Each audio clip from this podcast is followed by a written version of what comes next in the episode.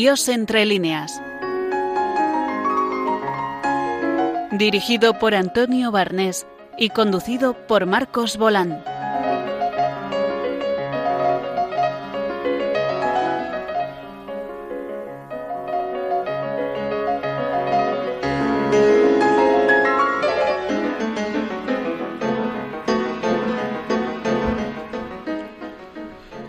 Pues de nuevo en Radio María Dios entre líneas, un nuevo programa en el que vamos a tratar de diversos temas. Uno de ellos es el escritor británico Roy Campbell, que va a ser glosado y por un especialista, hizo la tesis sobre esta figura, que es eh, Emilio Domínguez. Roy Campbell ya irá apareciendo, pero entre otras cosas es un importante traductor, tradujo al inglés a San Juan de la Cruz. También eh, vamos a recordar una película sobre el libro de Franz Werfel, la canción de Bernadette. Habrá también una pequeña revisión de lo que ha sido la música desde la etapa medieval hasta mediados del 18. Es una rápida, pero algo, algo se trató en el programa anterior y luego habrá una información sobre el certamen Dios en las Artes.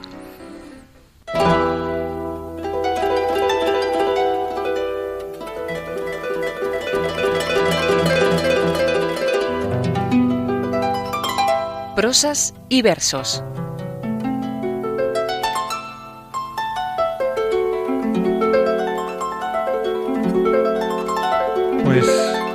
Empezamos la, sección de, prosas y versos de este, de este programa, donde tenemos a un invitado especial, porque es especialista en, un autor eh, británico llamado Roy Campbell. ¿eh? Eh, tenemos aquí a Emilio Domínguez. Emilio, buenas tardes.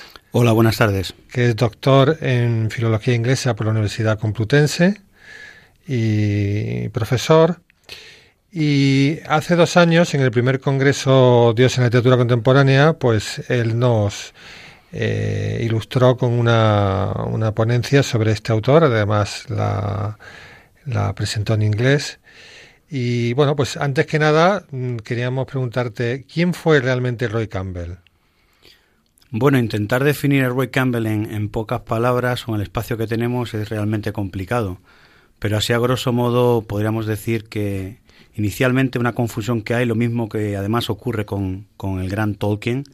Eh, Roy Campbell era sudafricano, tenía pasaporte británico como también lo tuvo Tolkien y es un poeta del siglo XX nacido en, eh, a principios de siglo, en concreto en 1901, y que vivió prácticamente medio siglo porque el infortunio, la desgracia, se cebó con él y al regreso de la Semana Santa de 1957 eh, de Sevilla, regresando a Portugal, donde se había establecido definitivamente, con 55 años de, edad, sufrió un accidente de tráfico y eh, en los alrededores de Setúbal y falleció. Fue tras un viaje en el que había sentido España de nuevo, que fue una de sus grandes pasiones. De hecho, él se reconocía de corazón español.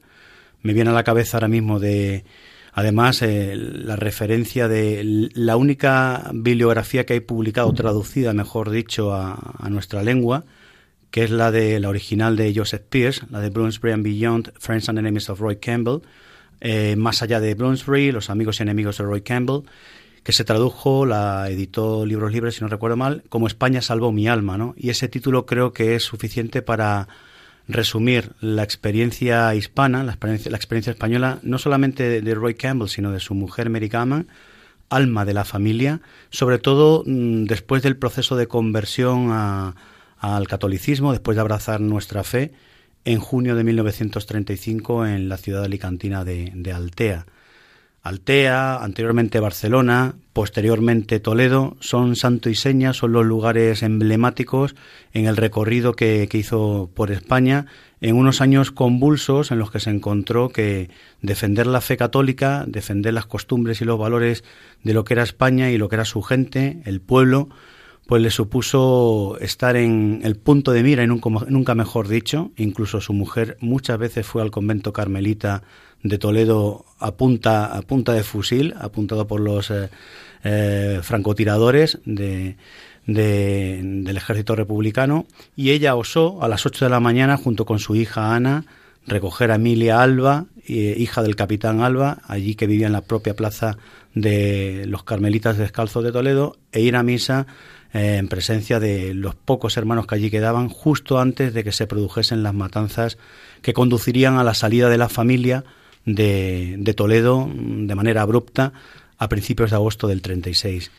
Fue un literato bastante reconocido, aunque costó reconocerle porque iba contracorriente, una persona que eh, la progresía establecida, lo que era el, orden literario mandado por el Círculo de Bloomsbury, de Virginia Woolf, Vita Sackville West, y otros literatos ilustres como Stephen Spender o, el propio Oden, pues se encargaron, digamos, de hacer un gran vacío literario y de recensiones cuando prácticamente con 22 años apareció en Inglaterra el poeta Zulu, que era como se le conocía, venido de Sudáfrica, con una publicación que rompía moldes, rompía estilos, rompía todos los géneros establecidos que se tituló The Flaming Terrapin, que se ha traducido más o menos al español como La tortuga del mar llameante, y, un modelo de literatura de, músculo poético que asombró a propios extraños, entre ellos a, gente tan consagrada como Edith Sidwell o T.S. Eliot, ¿no? que fue un gran valedor y que luego con posterioridad eh, se servirían del propio Roy Campbell como referentes a la hora de también convertirse al catolicismo, ¿no? O dar un paso adelante. ¿Por qué recaló en España Roy Campbell? ¿Por, qué apareció por aquí? ¿Cuál fue su, su motivo? Fueron dos principalmente, eh, económico y judicial. Económico porque vivía en el sur de Francia y la vida allí se había encarecido tras haber pasado por un periplo o una serie de viajes eh, no solamente por el Reino Unido, sino también por su país natal, por Sudáfrica, a finales de los 20.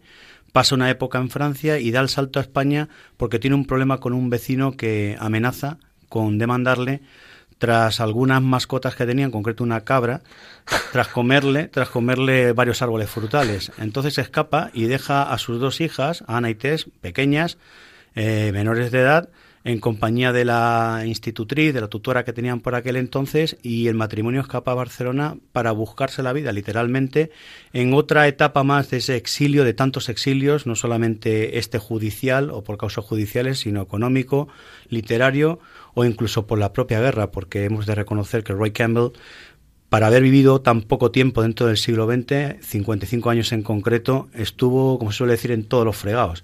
Es una persona que se alistó o intentó hacerlo con 15 años voluntario en la Primera Guerra Mundial, con solamente 15 años, no los había cumplido. Le devolvieron, evidentemente, porque descubrieron que su edad no estaba para ir al frente. En la Guerra Civil Española, después de salvar a su familia tras escapar de Toledo, vuelve vía Portugal, se establece durante seis, eh, seis meses en los alrededores de Estoril, en Sesimbra, en, en Lisboa, y viene solo a Salamanca a buscar un hueco en el ejército requeté o en la, legión, también es rechazado por su cojera y por su incipiente eh, calvicie. Y finalmente se alista en la Segunda Guerra Mundial para luchar contra el fascismo. O sea, es un cúmulo de, de, frentes abiertos los de Roy Campbell, no solamente a nivel poético, literario y humano, sino también en todos los frentes y todas las situaciones bélicas que el siglo XX, por desgracia, nos dejó. Pues sí que es original el motivo de llegar a España, es un motivo literario. Él supongo que era anglicano, digo yo, eh, si era de Sudáfrica o era británico y tal. Mm, ¿Por qué? ¿Cómo fue lo de la conversión al catolicismo? ¿De, dónde le vino? Pues eh, hay una primera, recuerdo además aquella, aquella ponencia en el primer Congreso Dios en Literatura Contemporánea, que si no recuerdo mal lo traduje como eh, el exilio literario de Roy Campbell, ¿no? porque me refería a exilio eh, desde muchos puntos, muchos puntos de vista, de muchas facetas. Y su conversión viene dada por una primera fase en el sur de Francia, en Martigues, en la Provenza, donde entra en contacto con el sol, el mundo rural, la pesca. Ya la conocía desde años atrás, pero es un referente muy válido para empezar a leer literatura, en concreto la de San Juan de la Cruz, que ya tenía referencias de su propia mujer, de Mary Gammon, luego Mary Campbell, una vez casado, evidentemente, y a partir de aquí empieza esa intuición, también estudia el mitraísmo, la relación eh, de, la, de la deidad o los diferentes dioses en la religión romana. Todo este tipo de cosas le empiezan a... hace que le pique el gusanillo, ¿no? De intentar investigar, ¿no? Y llega, porque en Barcelona durante el año 33, final del 33, principio del 34, con las revueltas anarquistas y todos los movimientos sociales que se producen, no es hasta la primavera del 34, cuando también por temas económicos y porque no se encontraban a gusto y sobre todo con plena seguridad, es entonces cuando decide dejar Barcelona y va a Altea. Y Altea se va a convertir en ese punto de encuentro con la religión católica a, partir de, conocer al padre Gregorio Llorca Barceló. Que era carmelita. No, no era carmelita. Ah. Pero este, este sacerdote en, en Altea fue, era, era una persona muy culta también y contactó y congenió muy bien con, con, la familia Campbell, ¿no? Porque como decía él era, era una familia de, británicos, diríamos era una familia de guiris, ¿no? Ganados al, anglicismo, ¿no? O ganados al protestantismo, ganados a, la pérfida albión, ¿no? Y este fue el caso de, de, de los Campbell y la relación no solamente del propio Roy, sino también de su mujer Mary, porque realmente congeniaron muy bien, como decía antes, y vivieron la vida, la vida rural sencilla, humilde, el estar sin dinero, el cultivar en su propio huerto, el dar paseos en el, en el ambiente rural, decreció, disminuyó su producción literaria, pero él se encontró, se encontró un nuevo estilo de vida que iba a hacer que, todo girase eh, 180 grados a partir de ahí. Luego ya vino Toledo y eso fue ya el no va más, el quedar embaucado un año después y el seguir esa progresión y esa confirmación en, nuestra fe católica a través del cardenal Gomá. Justo, justo semanas antes de, que se produjese el, alzamiento, ¿eh? el día, la noche del 17 de julio eh, del 36. Ellos llevaban varios meses, llevaban varios, casi un año viviendo en Toledo, o 13 meses en concreto, desde junio del 35, y, y allí sí que contactó con todo el mundo carmelitano a partir de los encuentros con el padre Evaristo y el prior, el padre Eusebio, que era una persona muy ilustre, confesor de Roy Campbell además. El padre Evaristo era con el que él alternaba, con el que más congeniaba en lo que era el día a día en la calle, pero a nivel espiritual era el padre Eusebio el que llevaba uno de los asesinados, porque el padre Evaristo se, se pudo salvar por estar en, eh, fuera de Toledo en aquellos días, de finales de julio y principios de agosto.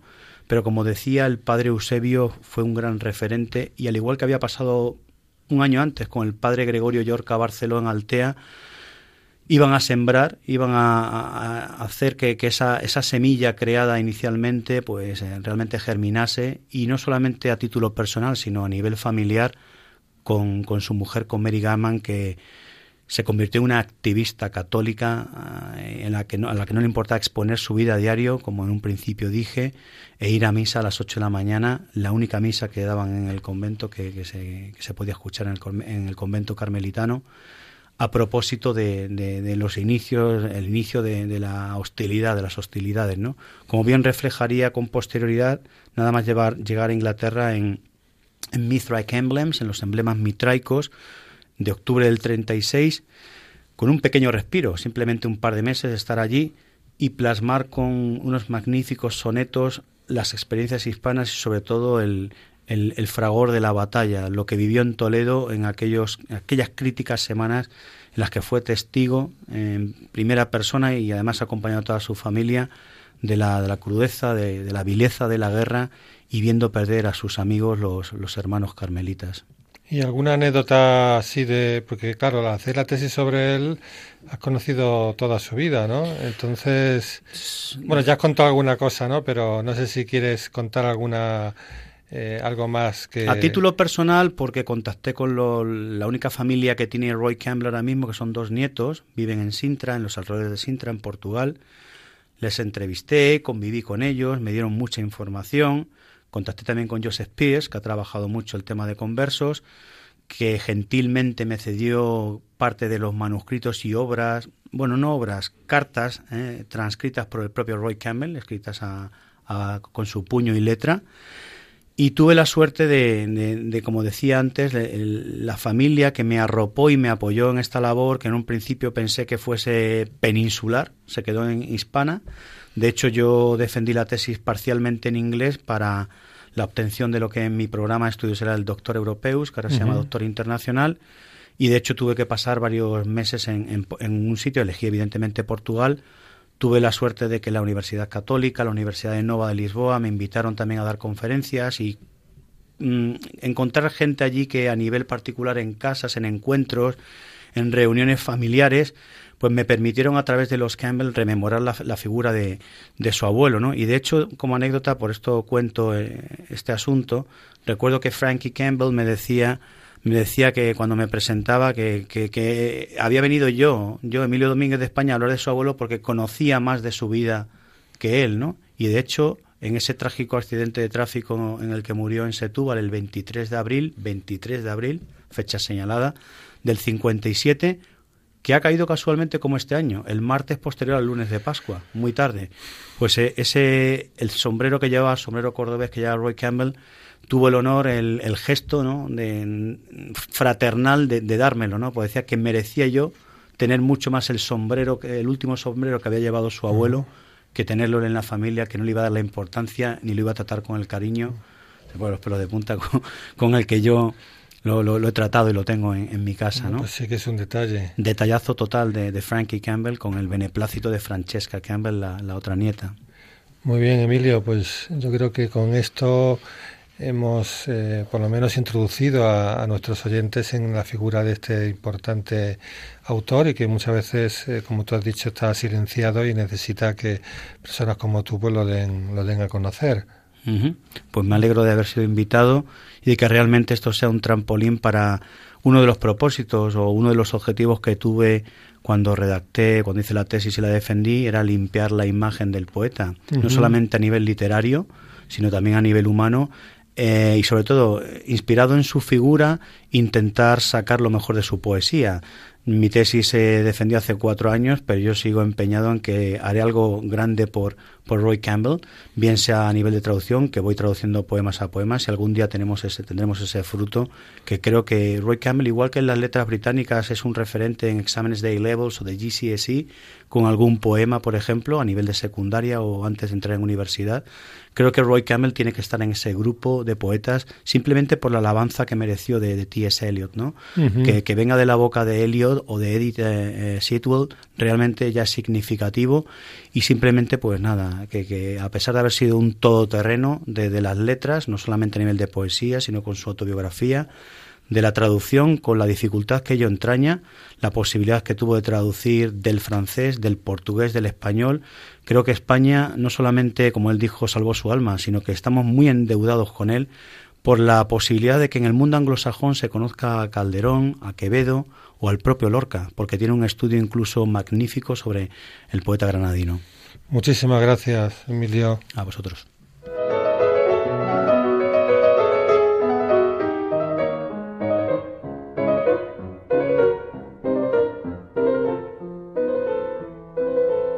De la palabra a la pantalla.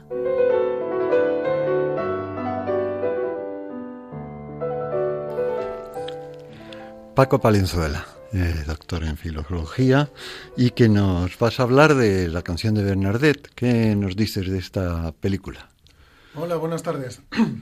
Eh, es una película del año 1943 dirigida por Henry King y como tú has dicho al abrir el programa, Marcos, se basa en una, en una novela que era de un par de años antes solamente, eh, de un autor llamado Franz Werfel, o Werfel. Eh, este, este escritor era un austrohúngaro, nacido en Praga, en aquella época Praga eh, pertenecía, bueno, no, no en la época de la novela, sino en la época del nacimiento del escritor, pertenecía a lo que era el imperio austrohúngaro, que se deshizo en la Primera Guerra Mundial. Y eh, formó parte de un círculo de intelectuales judíos de allí, de Praga, en el que también podemos eh, incluir a autores tan importantes como Kafka o como el filósofo y teólogo Martin Buber. En la época del nazismo tuvo que huir en primer lugar a Francia y posteriormente a Estados Unidos, que es donde se estableció hasta su muerte. Y en la etapa en Francia conoció el santuario de Lourdes. Eh, parece ser que, tuvo una experiencia muy gratificante allí. Eh, las, monjas eh, lo acogieron muy bien y, él les prometió que iba a escribir una novela en la que contaría toda la historia de las apariciones y de Santa Bernardita.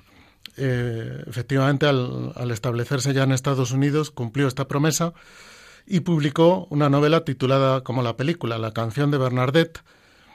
Eh, se publicó en 1941 y dos años después Henry King la trasladó a, a la pantalla.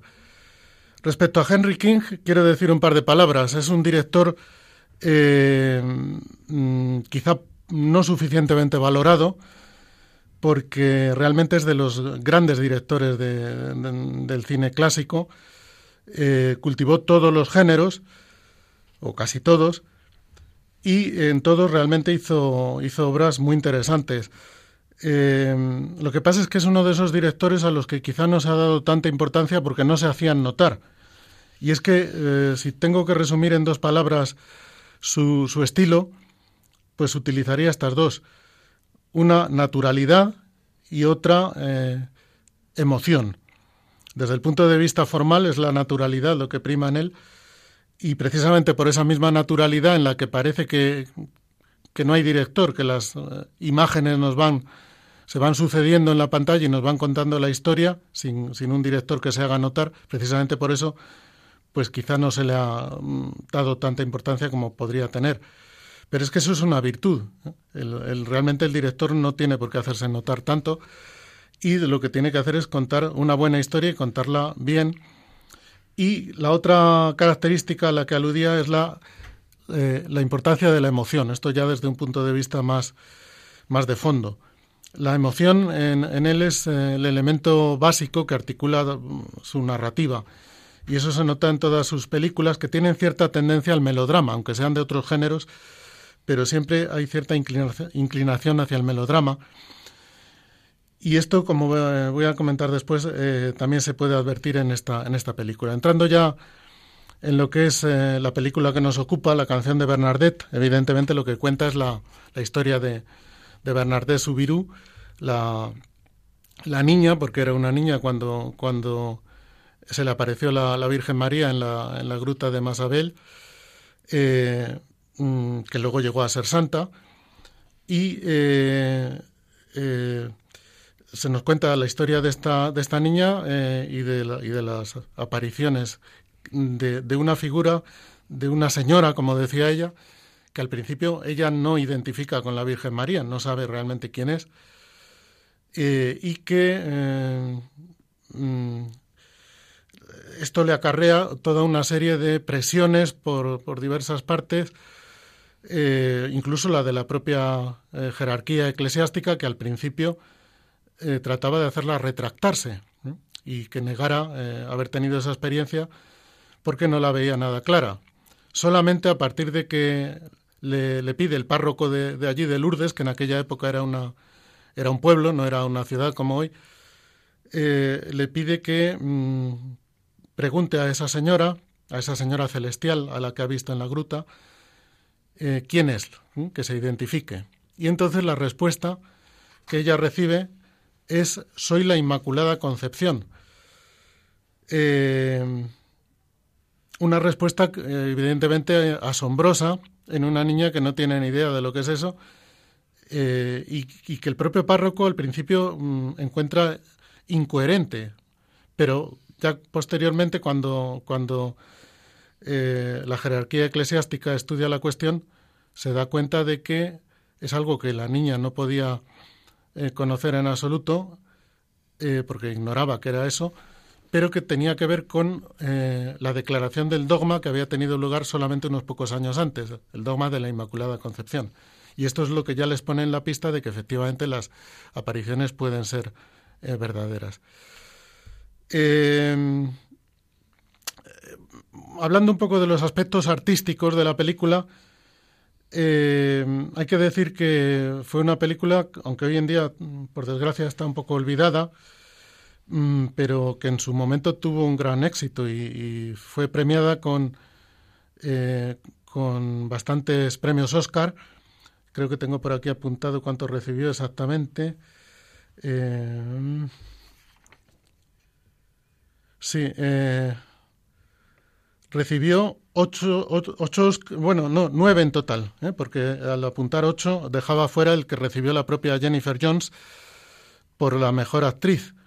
Y además es un papel bastante chocante en esta actriz porque, eh, comparando con, con, otras películas que protagonizó, era, era, una actriz a la que solíamos ver, o se solía ver en aquella época, en papeles bastante, bastante opuestos a este. Eh, otros directores la utilizaban para papeles de una fuerte sensualidad, muy, eh, de mujer muy apasionada, con, un temperamento volcánico incluso. Sin embargo, aquí está muy contenida, eh, hace un trabajo de una gran sencillez, de una gran naturalidad, como le gustaba a este director, y esto en buena parte es mérito del propio director, que seguramente la supo conducir de manera que, que le dio el punto adecuado a, a, esta, a esta santa a la que, a la que estaba eh, interpretando. Eh, por otra parte, también hay otros actores muy importantes, como puede ser eh, Vincent Price o como puede ser Charles Bickford. Eran, autores, eran actores perdón, muy importantes en aquella época. Y yo quiero señalar sobre todo tres secuencias que a mí me han llamado especialmente la atención al volver a ver la película. Es una película, por otra parte, quiero decir que es bastante accesible si alguien la, quiere ver, porque yo la he encontrado en YouTube. ¿eh? Está colgada, no es fácil encontrar películas de cine clásico en YouTube de cierta importancia, pero esta sí está. Con calidad. Y, además se ve perfectamente, está en perfecto estado, o sea que, cualquiera de nuestros oyentes que quiera acceder a ella la puede ver en YouTube. Bueno, pues eh, yo eh, ya quiero llamar la atención sobre tres secuencias que a mí me han parecido especialmente interesantes.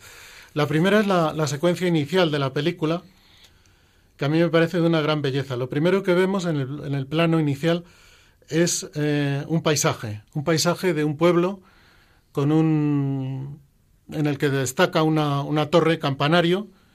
Eh, por otra parte, oímos las campanadas, la campana empieza a tocar y oímos esas campanadas y unas casas que están por debajo de la iglesia.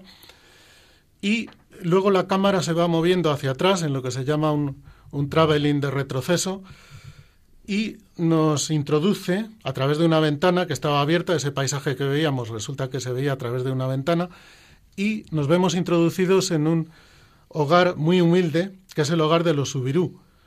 Eh, ahí vemos como eh, en una cama está eh, la que va a ser la protagonista de la, de la película con una hermana suya y en otras camas, todas ellas en la misma estancia, porque solo tienen una única estancia en esa casa, pues están el resto de la familia, los otros hermanos y, los padres.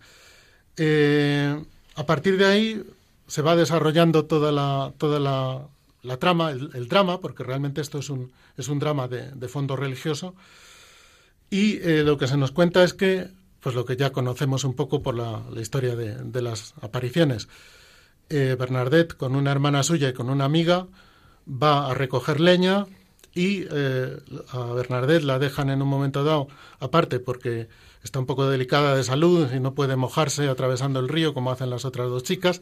Y entonces se queda allí sola y de repente eh, empieza a sentir un viento muy fuerte. Ella siente que hay algo sobrenatural ahí y se ve atraída hacia, hacia la gruta en la que se le aparece una señora, como dice ella, eh, una señora vestida de blanco y con un con, un, con una banda azul y con, con, rosas en los pies, que ella no sabe quién es, pero que le hace sentir eh, una, una, una, sensación muy fuerte de, de, felicidad y de gozo, que apreciamos muy bien en los rasgos de la, de la propia Jennifer Jones, que está realmente muy bien en esta escena. Vemos cómo se le ilumina la cara al ver a esa, a esa figura femenina. Ella se pone de rodillas porque siente que es no sabe que es la Virgen María, pero sí siente que es alguien eh, de carácter sagrado y se pone de rodillas. Se queda durante un rato estasiada, cuando vuelven sus eh, su hermana y su amiga se la encuentran en éxtasis y se creen que le ha pasado algo grave porque ellas no pueden ver nada más.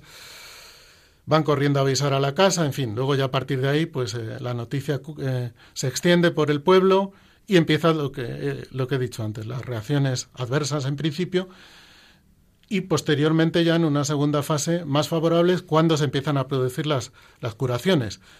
La señora le ha mandado excavar en la tierra y de ahí ha surgido una fuente cuya agua eh, resulta que es curativa y la gente que la bebe empieza a curarse de todo tipo de afecciones. Entonces se empiezan a, formar eh, peregrinaciones para ir a, beber el agua y ahí encontramos uno de los temas básicos de la película, que es el choque entre la devoción popular y eh, el interés comercial que también se va a desatar, de los que quieren aprovechar eso para obtener beneficios económicos.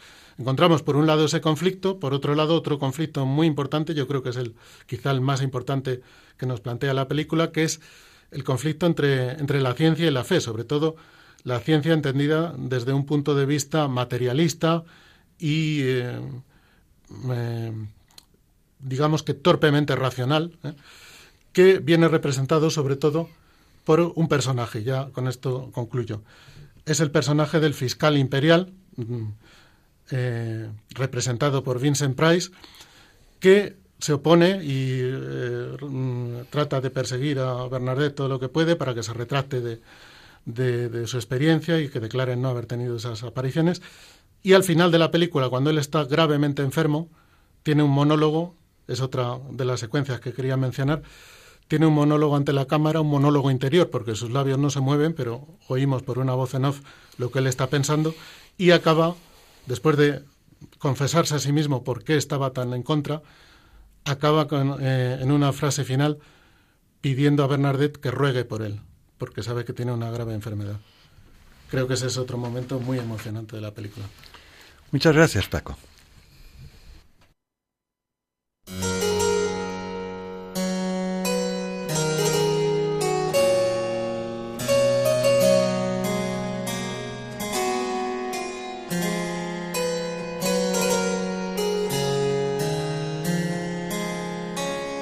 Zarabanda.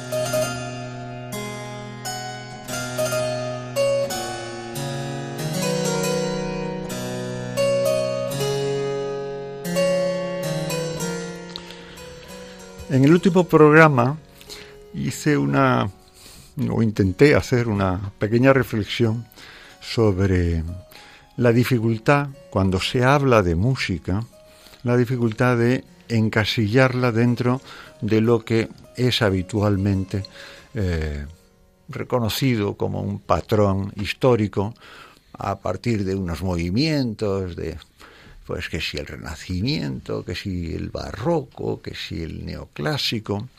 Eh, y la idea es lamentable por dos aspectos. Uno, porque con frecuencia ignora la historia. Y otra, porque eh, ignora claramente la música. Es decir, que la música es muy difícil eh, hacerla, adaptarla a, los otro tipo de fenómenos artísticos. La música se basa esencialmente en una cosa, se llama la melodía. Y la melodía es intemporal. Puede tener en un momento determinado pues más o menos simplificación, puede ser más o menos eh, sofisticada, puede ser más o menos simplona, puede, pero normalmente la música procede de una eh, intuición, no requiere tampoco, me parece a mí, una gran preparación. De hecho, el gran inventario de la, de la melodía es de origen popular, es, eh, son, son aires, son cosas que más o menos se saben de siempre, porque además ah, la música tiene una ventaja y es que es muy fácil mm, retener.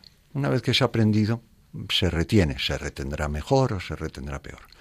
Pero lo que pasa, mm, digamos, con la música, en un momento determinado en la historia de la humanidad, es que empieza un itinerario que por ahora no se ha encontrado precedente.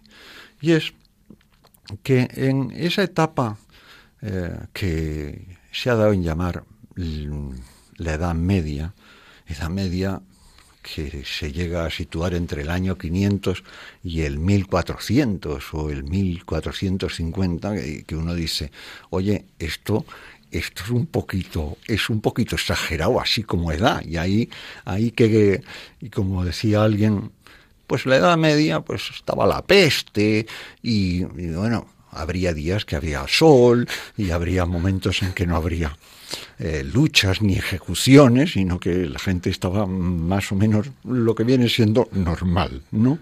Pero tenemos ese cliché, con lo cual inmediatamente cuando uno escucha la palabra medieval, feudal, pues claro, uno se queda como sobrecogido. Eh, como además en la música ha sido muy tardía la investigación, entre otras cosas, porque, porque requiere una preparación y una falta de, de prejuicio es muy importante las dos cosas que acabo de decir, porque el prejuicio también va unido a, una resistencia académica. Pero bueno, eh, hasta hace muy poco se sabía muy poco del el origen de la música que ahora nos parece natural. Eh, la música que nosotros tenemos ahora tiene en común con la música de siempre, es decir, la música que cantarán pues en la, la los ejércitos cuando cuando tenían que marcar un ritmo porque había que llevar una progresión y llegar a un sitio para combatir con el enemigo, o los, navegantes para marcar un... Pues se, cantaban cosas, o en la siembra, o en las fiestas, etcétera. Eso es más o menos, más o menos lo mismo. Y eso sigue estando ahora, porque podríamos decir, ¿y cómo sería la música?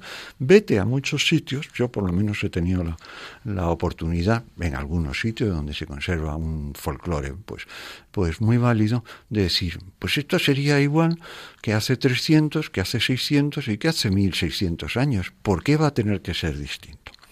Pero hay una cosa que no existía hasta hace 800 años, 800, 900 años. Y es que la música siempre era solo una melodía. Es decir, que la podía cantar la señora mientras cocinaba las patatas, o la podía cantar el peregrino mientras iba haciendo su camino. E, era una melodía, era, era homófona, era una monodia. y aunque cantaran muchos, siempre cantaban lo mismo. Bien.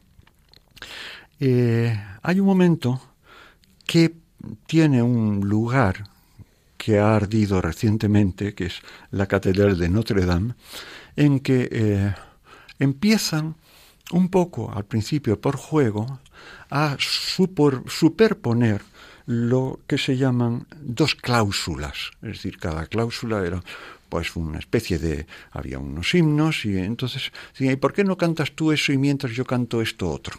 A la vez. Y entonces iban estudiando si funcionaba o no funcionaba. Eso es completamente nuevo, parece. Dice, pues qué cosa más elemental. Elemental es la rueda y los incas no la conocían. Entonces, eh, eh, a medida que hacían dos voces, con dos melodías, incluso con dos textos distintos, se dieron cuenta de que a veces funcionaba y a veces no funcionaba. Y entonces se empezó a estudiar unos años antes, un monje que se llama Guido de Arezzo, que había muerto. Todas esas fechas son un poquito, eh, en fin, aproximadas. Parece que, que muere pues alrededor del 1050. Eh, Guido de había empezado a desarrollar algo que tampoco existía mm, metodológicamente, que es una forma de notación musical. Eh, quiero indicar que la notación musical ahora será muy importante, pero no se inventó por eso, se inventó como una forma de abreviar el proceso de aprendizaje de la música. Un cantor, de, sobre todo un cantor de iglesia, pues necesitaba entre tres y cinco años y eso lo podía reducir casi a la mitad de tiempo si le ponías delante un papel que era una especie de regla mnemotécnica y sabía si tenía que subir, si tenía que bajar y dónde tenía que parar, etcétera, etcétera. Pero pero la mayoría de la gente nunca ha sabido leer música y canta y retiene las melodías. lo dejamos ahí. Entonces, ¿qué pasaba con, el avance de Guido D'Arezzo? Que se podía estudiar sobre el papel que intervalo, intervalo se llama en música, la diferencia entre la altura de dos notas. Dos notas siempre marcan un intervalo. Y tres o más notas mm, son un acorde. Entonces había notas que sí funcionaban una con otra, o por lo menos en el pasaje de la melodía. Eso es el contrapunto. Esa es la base de lo que nosotros conocemos la armonía. Eso es la base de toda la orquestación, de toda la composición que ha habido a partir de Occidente y que nos parece como completamente elemental. Eso es un descubrimiento. Eso es como descubrir pues no sé, la gramática o las leyes de la retórica. hasta ese momento, pues no es que no se hablaba, sino que faltaban muchísimas herramientas. Y esas herramientas, construirlas fueron, fue un trabajo muy complejo pero dio unos resultados en música que eran completamente eh, insólitos. La música, sin cambiar la melodía, permitía un enriquecimiento, una, una potencialidad que hasta ese momento nunca había habido. Y ese es, eso es una aportación europea y cristiana.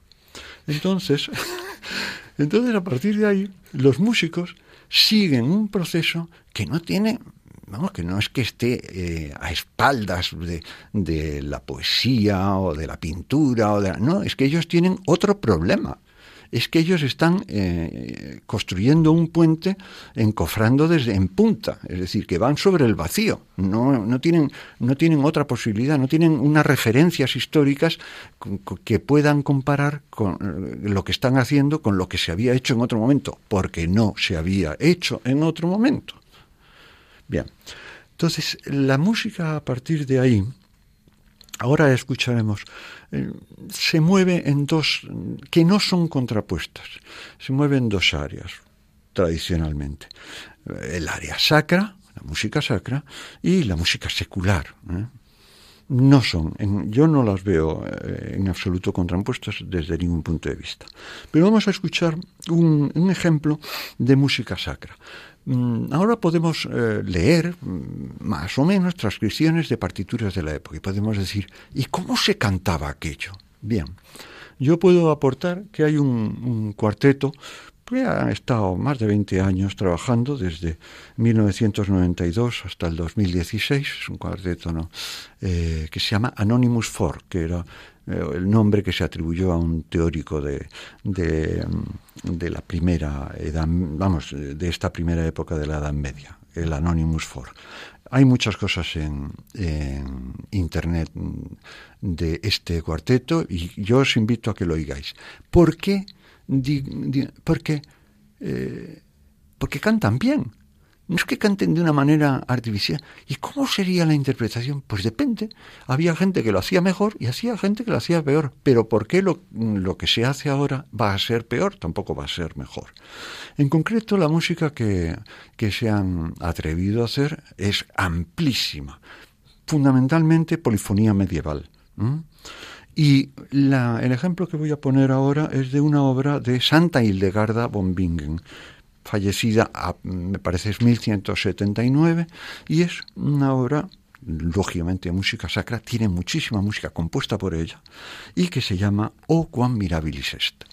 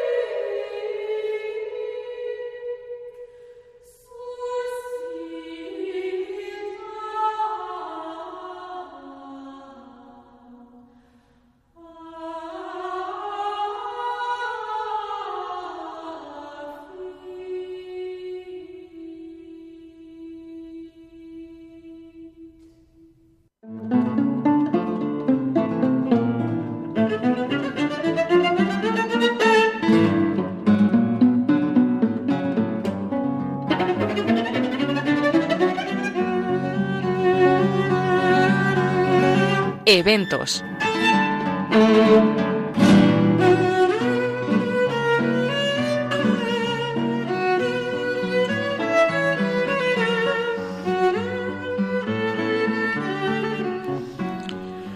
Anunciábamos al principio del programa sobre un próximo certamen de Dios en las Artes. Antonio, eh, ¿cuándo, dónde, el qué?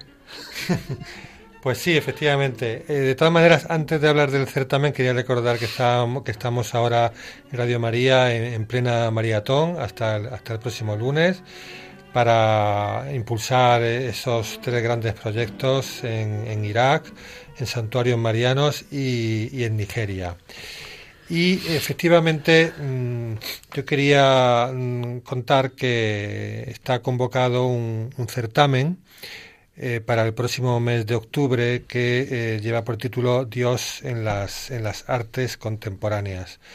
Está dirigido a, cualquier persona del planeta Tierra eh, que tenga entre 18 y 35 años, de cualquier, de cualquier religión, de cualquier pensamiento, que presente alguna mm, creación artística, pues o bien de, pintura y escultura, que es la, primera modalidad, la primera categoría, o bien en un arte audiovisual, eh, musical, videoarte, etcétera. Son dos, dos categorías que eh, contarán con un, con un premio para, para, el que gane de, eh, de mil euros.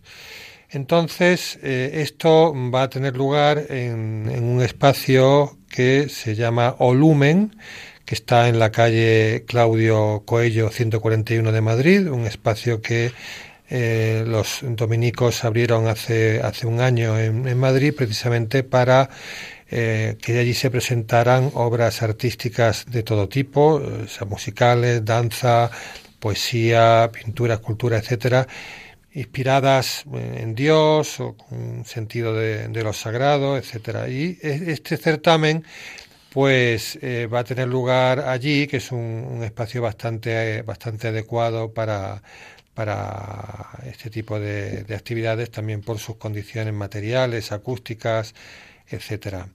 Eh, los que se presenten, que lo pueden hacer individualmente o en grupo, ya digo, tienen que, ofrecer una, obra artística inspirada, de alguna manera, en la idea que cada uno mm, eh, tenga de Dios, bien desde una confesión religiosa o, una filosofía, etcétera, siempre como es natural desde, desde un respeto tanto pues, a la idea de Dios como también a, a, cualquier otra otra persona o cualquier otra o cualquier otra creencia. Este, este evento mm, tendrá lugar pues los días 19 y 20 de octubre, que son sábado y domingo, y se celebrarán a continuación del de el tercer Congreso Internacional eh, Autores en Busca de Autor, que será en la Facultad de Filología de la Complutense, de manera que el jueves y el viernes tiene lugar el Congreso, que es un congreso de carácter académico, pero no solamente académico, sino también creativo, es decir, que allí eh, autores, autoras, eh, investigadores, poetas van a también presentar pues eh, textos suyos, ya sean en prosa, ya sean en verso, inspirados en Dios. Unos de ellos, unos los comentarán, otros simplemente lo leerán. Y luego, por supuesto, como en, todo congreso, pues habrá eh, sus comunicaciones, sus ponencias de carácter, de carácter especulativo, ¿no?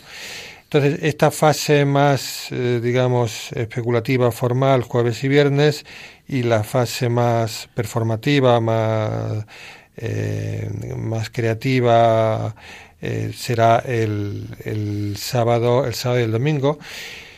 Y bueno, realmente estas son las dos actividades centrales de, del proyecto Dios en la literatura contemporánea que está en la base de precisamente de este programa. O sea, este programa Dios entre líneas nace como, como una, una aportación de, de, los que formamos parte de este, de este proyecto, en este caso con la inestimable colaboración, eh, de, vamos, colaboración con, eh, con la acogida de, Radio María que nos permite que podamos hacer el, programa.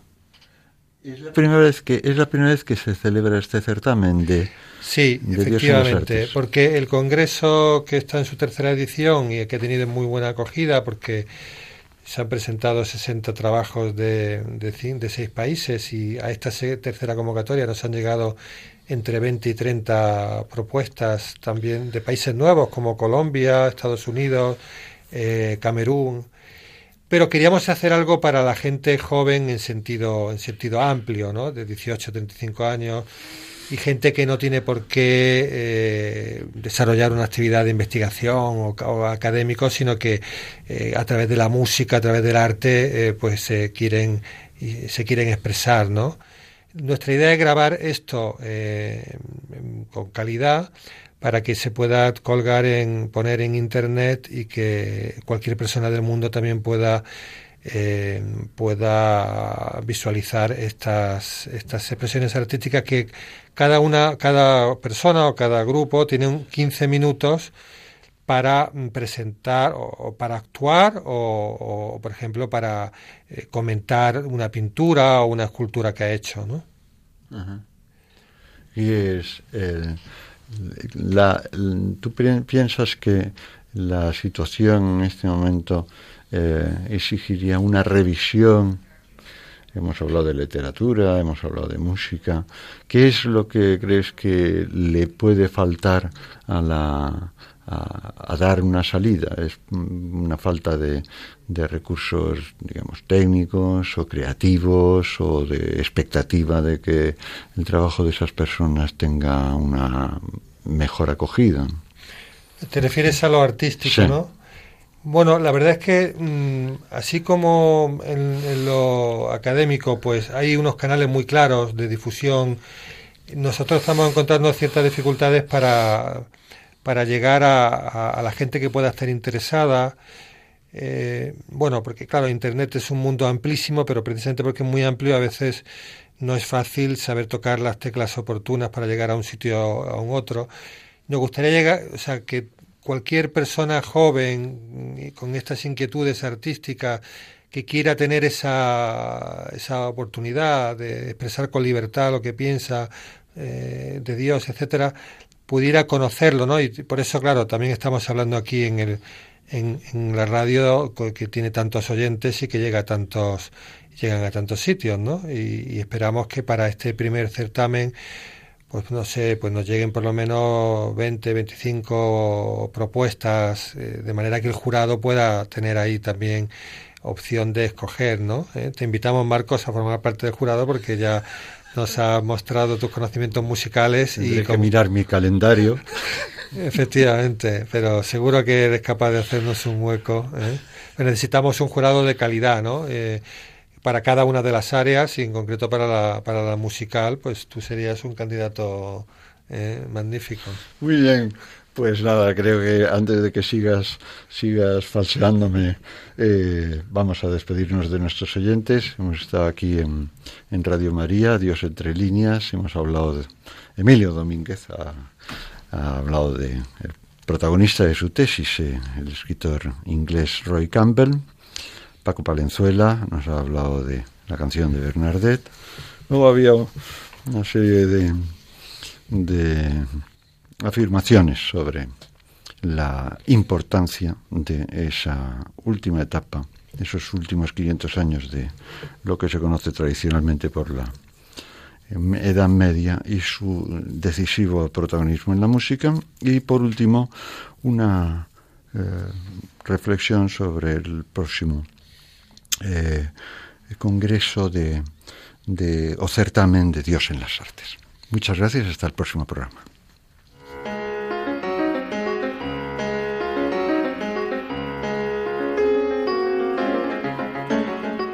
Dios entre líneas, dirigido por Antonio Barnés y conducido por Marcos Bolán.